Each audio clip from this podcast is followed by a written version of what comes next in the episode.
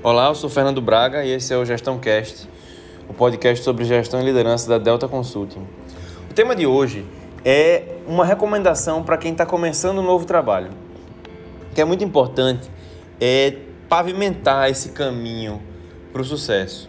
É, se você quer ter um, realmente um, um desempenho superior num trabalho novo, não dá só para confiar ou só para se basear nas orientações iniciais seja o setor de recursos humanos, ou seja o seu próprio gestor, é, organiza para você. É fundamental você ter um pouco de controle sobre essa, seu, essa sua entrada, né? esse seu onboarding, né? que as pessoas têm chamado, é, na organização, cultivando relacionamento, conexões, de um modo geral na organização, seja na hierarquia para cima ou para baixo, seja com pares, entender quem é que influencia é, o seu trabalho, o seu papel, quem é que é influenciado por isso, quem é que pode modificar, quem pode contribuir para o sucesso ou fracasso dessa sua posição e vá conhecer as pessoas, falar com as pessoas.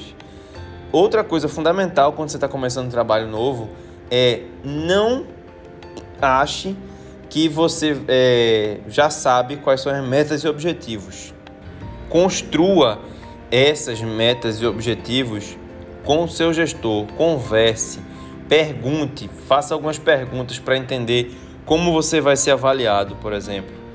Ou tente identificar, junto com o gestor, com essas pessoas que influenciam, o que seriam vitórias é, potenciais de curto prazo, que chama de quick wins, né? Vitórias rápidas. Porque aí isso, isso ajuda você a focar em já entregar sucesso logo no começo do seu trabalho. Outra coisa importante também é combinar com o gestor. Esse é um dos pontos que dá muito conflito. Como que esse gestor preferiria dar e receber feedback e se manter informado?